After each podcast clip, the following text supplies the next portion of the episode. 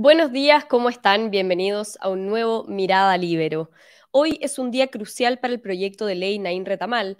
La ley se votará en la sala del Senado luego de que la Comisión de Seguridad la avisara anoche, pero rechazara la indicación clave del gobierno que buscaba ponerle límites a la legítima defensa de carabineros.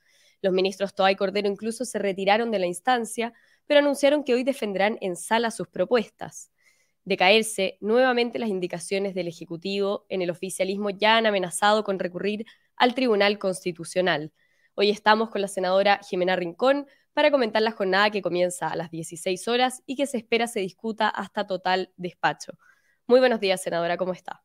Muy buenos días, Daniela. Muchas gracias por, por estar aquí en un nuevo Mirada Libero. Partamos con lo que vimos ayer. Eh, se aprobó la indicación que extiende los estatutos de protección del proyecto de ley a las Fuerzas Armadas y Gendarmería, además de las policías, que es una indicación que usted promovió junto al senador Matías Walker. Me imagino que eso lo, vio bien, pero ¿cómo, ¿qué le pareció el resto de, la comisión y las decisiones que se tomaron? Bueno, creo que, ha sido un, interesante debate en la, en la comisión. Eh, este es un tema que en las encuestas de opinión, eh, Daniela, es eh, de alta preocupación. Tú ves que la, encuesta CADEM del, día domingo señalaba que el 95% de los encuestados está de acuerdo con que Carabineros puede utilizar su arma de, de servicio frente a un hecho de extrema violencia. Y el 91%, también una cifra muy importante, señala que está de acuerdo con que la use frente a ataques con armas incluso eh, si causa la muerte del atacante. Y un 75% señala que está de acuerdo que la use cuando eh, son atacados con bombas Molotov. Yo creo que esto es muy, muy importante a la hora de entender que hemos llegado a un nivel en, nuestro país en que se necesita eh, coherencia entre lo que decimos y lo que hacemos y que quienes están mandatados a velar por el orden y la seguridad en nuestro país puedan reaccionar eh, adecuadamente frente a hechos de violencia donde está en peligro la vida, la seguridad y la integridad física de las personas. Si nosotros no entendemos que quien tiene que velar por estos eh, bienes jurídicos protegidos no puede hacerlo porque si lo hace va a quedar sometido a eh, un procedimiento judicial que lo va a calificar como imputado, además va a eh, tener que suspender su servicio y no recibir el sueldo, la verdad es que estamos ante una situación en que esa persona va a decir, no tengo garantías para actuar y prefiero eh, eh, estar en una posición más bien de observador, de vigilante, pero no con todo lo que necesito para poder accionar y defender estos bienes jurídicos protegidos. En ese mismo contexto que, usted menciona de, de, los requerimientos y lo que le preocupa a la ciudadanía, vemos que em, hay un verdadero tsunami comunicacional, como lo llamó el senador Quintana, donde el oficialismo pasó de hablar de la ley Naín Retamal a la ley Gatillo Fácil. ¿Cómo se entiende este cambio en el eje de la discusión? ¿Qué riesgos involucra? ¿Lo ve usted como, como una estrategia comunicacional o va un poco más allá? A mí me preocupa eh, que hablemos de la ley Gatillo Fácil, eh, porque la verdad es que es eh, peyorativo y en segundo lugar eh, estamos eh, dejando al final del día que el gatillo fácil lo puedan usar eh, los delincuentes. Y creo que pedirle a la ciudadanía una suerte de ruleta rusa frente a la seguridad me parece a lo menos irresponsable. Creo que las autoridades de gobierno tienen que entender que deben cautelar que sus palabras, que sus promesas de acción efectivamente vayan acompañadas de esa acción. ¿Qué es lo que ha dicho el presidente? Que va a proteger a carabineros, que va a respaldar a carabineros, pero si no le da a carabineros las herramientas para poder actuar, eso queda en un buen dicho, pero necesitamos que esto se materialice. Y por eso es tan importante la agenda de seguridad que ha ido avanzando después de mucho tiempo eh, en el Parlamento y que manda señales claras, claras perdón, a eh, las autoridades. Y a Fue, un día complicado para el gobierno, lo vimos en la Comisión de Seguridad, se rechaza la fórmula del Ejecutivo que buscaba cambiar el corazón del proyecto y ponerle límites a esta misma defensa. Em, incluso yo lo mencionaba antes, en una situación poco vista, se retiraron los ministros de la sala luego que les rechazaran la, la indicación. ¿Qué parece esa reacción? El senador casi habló de una pataleta. ¿Está de acuerdo con él? A ver, a mí me, preocupa eh, ciertas imágenes que se instalan porque la verdad es que lo que se ha rechazado eh, no es eh, la presunción de legalidad. De hecho, el propio gobierno tenía indicaciones en que proponía una, cuando decía, y voy a leer aquí un tuit del senador Walker que estuvo acompañando toda esta discusión ayer en la comisión, decía, para los que critican presunción de legalidad de ley Nain Retamal, indicación del gobierno, también propone una, entiende que hubo necesidad racional del uso de la fuerza para impedir consumación de delitos que atenten contra su vida o gravemente contra su integridad física. ¿Por qué es importante destacar esto? Porque el Ejecutivo presentó una indicación en la que contemplaba la presunción solo en el caso de que el atentado fuera contra la vida o la integridad física del carabinero. Y uno dice, wow, cuidado. Eh, ¿Qué pasa si el carabinero en el ejercicio, ¿no es cierto?, del mandato legal que tiene, protege a un tercero? Ahí no se entiende que hay una presunción de legalidad. Y ojo, es solo una presunción. No está diciendo que es legal. Eso tendrá que probarse, ¿no es cierto?, en un proceso.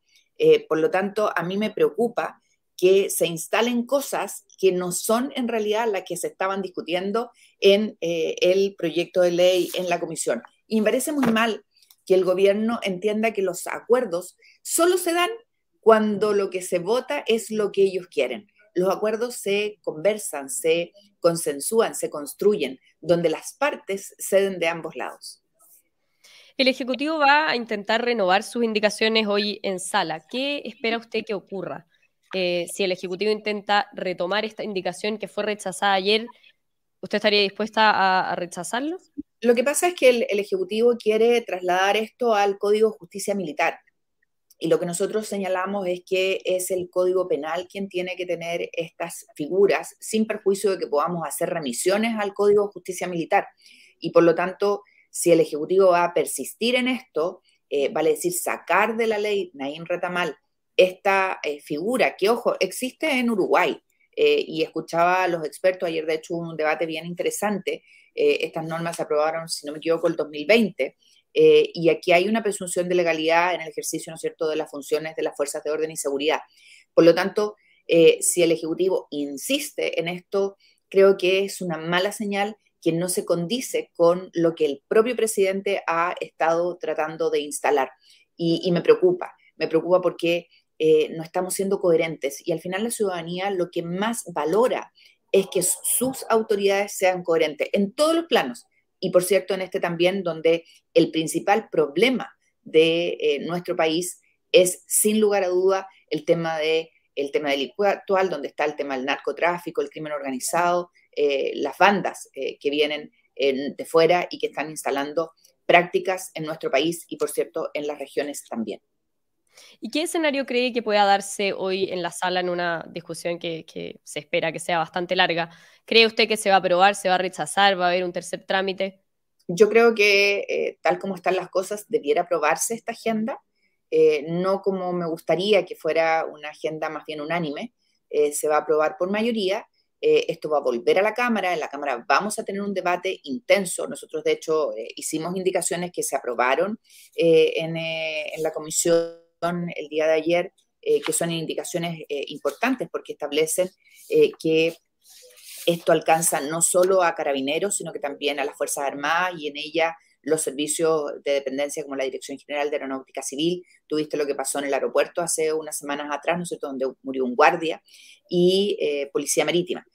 por lo tanto, esto va a tener un tercer trámite en la Cámara de Diputados para que revise lo que hizo el Senado y probablemente eh, si eh, los eh, diputados que aprobaron en el primer trámite no otorgan sus votos, vamos a tener una comisión mixta. Lo que creo que es lamentable, porque la señal la ciudadanía es una mala señal, porque estamos diciéndole a los delincuentes que ellos tienen una protección que no tienen los agentes de las fuerzas de orden y seguridad. Vimos en la Cámara de Diputados que quienes se abstuvieron o votaron en contra fueron diputados del Partido Comunista del Frente Amplio de la coalición oficialista finalmente. Y hoy eh, ellos mismos dicen que están dispuestos a ir al Tribunal Constitucional si se aprueba la ley tal como está, tal como la avisó eh, la Cámara. Luego el ministro Cordero hizo una advertencia velada de que el Ejecutivo efectivamente podría llevarlo al TC. ¿Qué le parece esa situación? Yo creo que, es lamentable, insisto, aquí eh, no podemos ceder espacio al crimen organizado, al, delito. creo que estas señales eh, de protección a la ciudadanía deben ser claras eh, y este tipo de debates lo único que hace es eh, instalar en nuestro país una sensación de que el crimen tiene más protección o el crimen está protegido y no quienes deben cumplir con un mandato constitucional que además, ojo, está reconocido dentro de los acuerdos que hemos firmado internacionalmente. No olvidemos que la declaración eh, Universal de Derechos Humanos consigna su artículo tercero eh, una, norma clara respecto de eh, que todo individuo, y lo voy a leer literal, todo individuo tiene derecho a la vida, a la libertad y a la seguridad de su persona. Ese es un deber que como Estado debemos garantizar. ¿Y quién es el mandatado o quién debiera ser el mandatado a que esto se cumpla? Bueno, las fuerzas de orden y seguridad.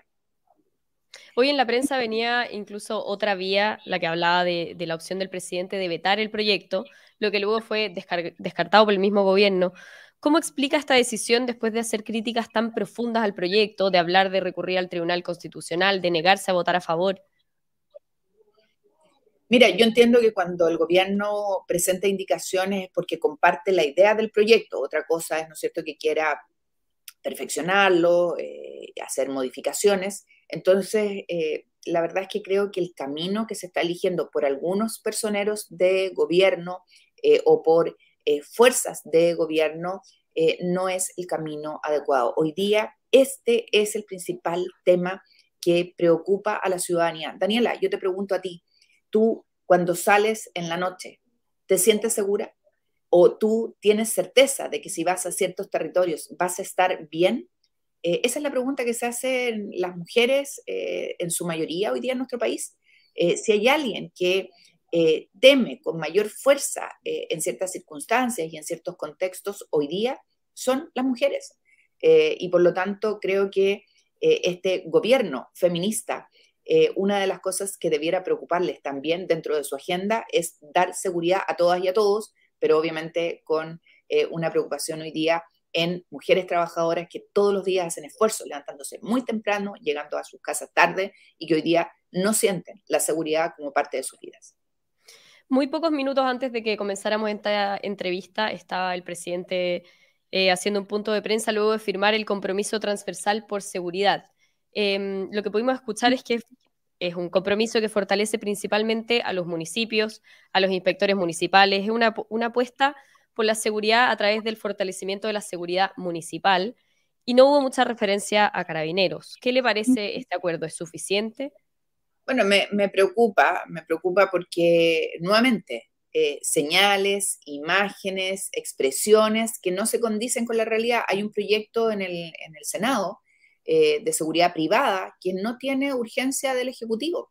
No se le ha puesto una, eh, un acelerador para que establezcamos eh, ciertos compromisos eh, en ese ámbito también. La seguridad privada es parte de lo que tenemos que abordar como país eh, y me parece que lo que hace el presidente hoy día es un buen ejercicio público, pero esto tiene que ir acompañado de acciones, acciones concretas. no bastan las palabras, estas tienen que ir acompañadas de acciones vemos que el presidente también se sube a este tema, al compromiso de la seguridad, que ya lo hemos visto hace unos meses, porque como comentábamos hace un rato, es la principal preocupación de los chilenos. Pero cree que, va subiéndose lento, por ejemplo, con el tema de las urgencias a los proyectos de seguridad. Em, eh, ¿Es una iniciativa que parte de ellos o que es por subirse a una agenda de, seguridad que, está tan eh, en preocupación para los chilenos? Yo creo que, todo lo que está pasando hoy día en materia de seguridad, todo lo que está pasando con eh, eh, el respaldo a carabineros, eh, tiene mucho, ¿no es cierto?, de temperatura ambiente respecto del gobierno. aquí tú has visto, ¿no es cierto?, las entrevistas que se le han hecho a la propia ministra del Interior, a la que se le ha preguntado por los twitters de ministros de Estado que en el pasado criticaban fuertemente a carabineros. No voy a repetir las expresiones porque creo que no corresponden. hoy día vemos a ministros que tuiteaban de una manera determinada, que hablan de que ese era un contexto, de que hoy día es otro el escenario. Eh, entonces, claro, eh, mucho tiene que ver con lo que pasa hoy día en el país. Y yo creo que eh, la reflexión debería ser para todos y todas. no puede ser que frente a temas que son evidentes, que son de sentido común, nos quedemos callados y permitamos que se impongan teorías, tesis y miradas. Eh, quien respeta la ley, quien cumple con las normas, quien se esfuerza todos los días, tiene que ser eh, quien esté protegido. Y no puede ser que quien delinque, quien agrede, quien insulta, quien denosta, quien eh, va contra la autoridad, cualquiera sea, sea una persona que termine siendo protegida. Y yo creo que estas son cosas de sentido común. Por algo dicen que el sentido común es el menos común de los sentidos, ¿no? pero que tenemos que empezar a impulsar y no quedarnos callados. Eh, mira, eh, mi partido político anterior, eh, la democracia cristiana, usó en la franja del plebiscito al perro matapacos como uno de sus símbolos. Eso no puede ser. O sea, no puede ser que eso esté bien visto. nos hace mal. Y guardar silencio también hace mal. Entonces, yo sé que, que de repente hay cosas que eh, son complejas, difíciles, que, en, el, Twitter se generan, ¿no cierto?, ataques a quienes hablamos de, eh, una manera determinada. Pero sabes qué, Daniela, eh, cuando callamos, permitimos que se instale algo que no, es, que no está bien. Y creo que, que quienes estamos en las posiciones en que la ciudadanía nos ha puesto con respaldo de elecciones, no podemos callar tenemos que decir lo que pensamos y tenemos que tratar de ser coherentes con lo que pensamos. Nos vamos a equivocar, por cierto, nos vamos a equivocar más de una vez, pero, pero creo que callar es, el peor camino. Y aquí las cosas que están mal tenemos que decirlas y sometámoslo a debate.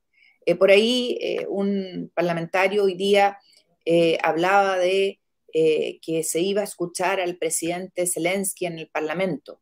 Eh, y que los que promovían escucharlo no querían escuchar a los representantes de Naciones Unidas. ¿Sabes, Daniela? Se opusieron tenazmente a que el presidente Zelensky viniera al Parlamento. Entonces, me parece que es eh, burdo o bajo el argumento.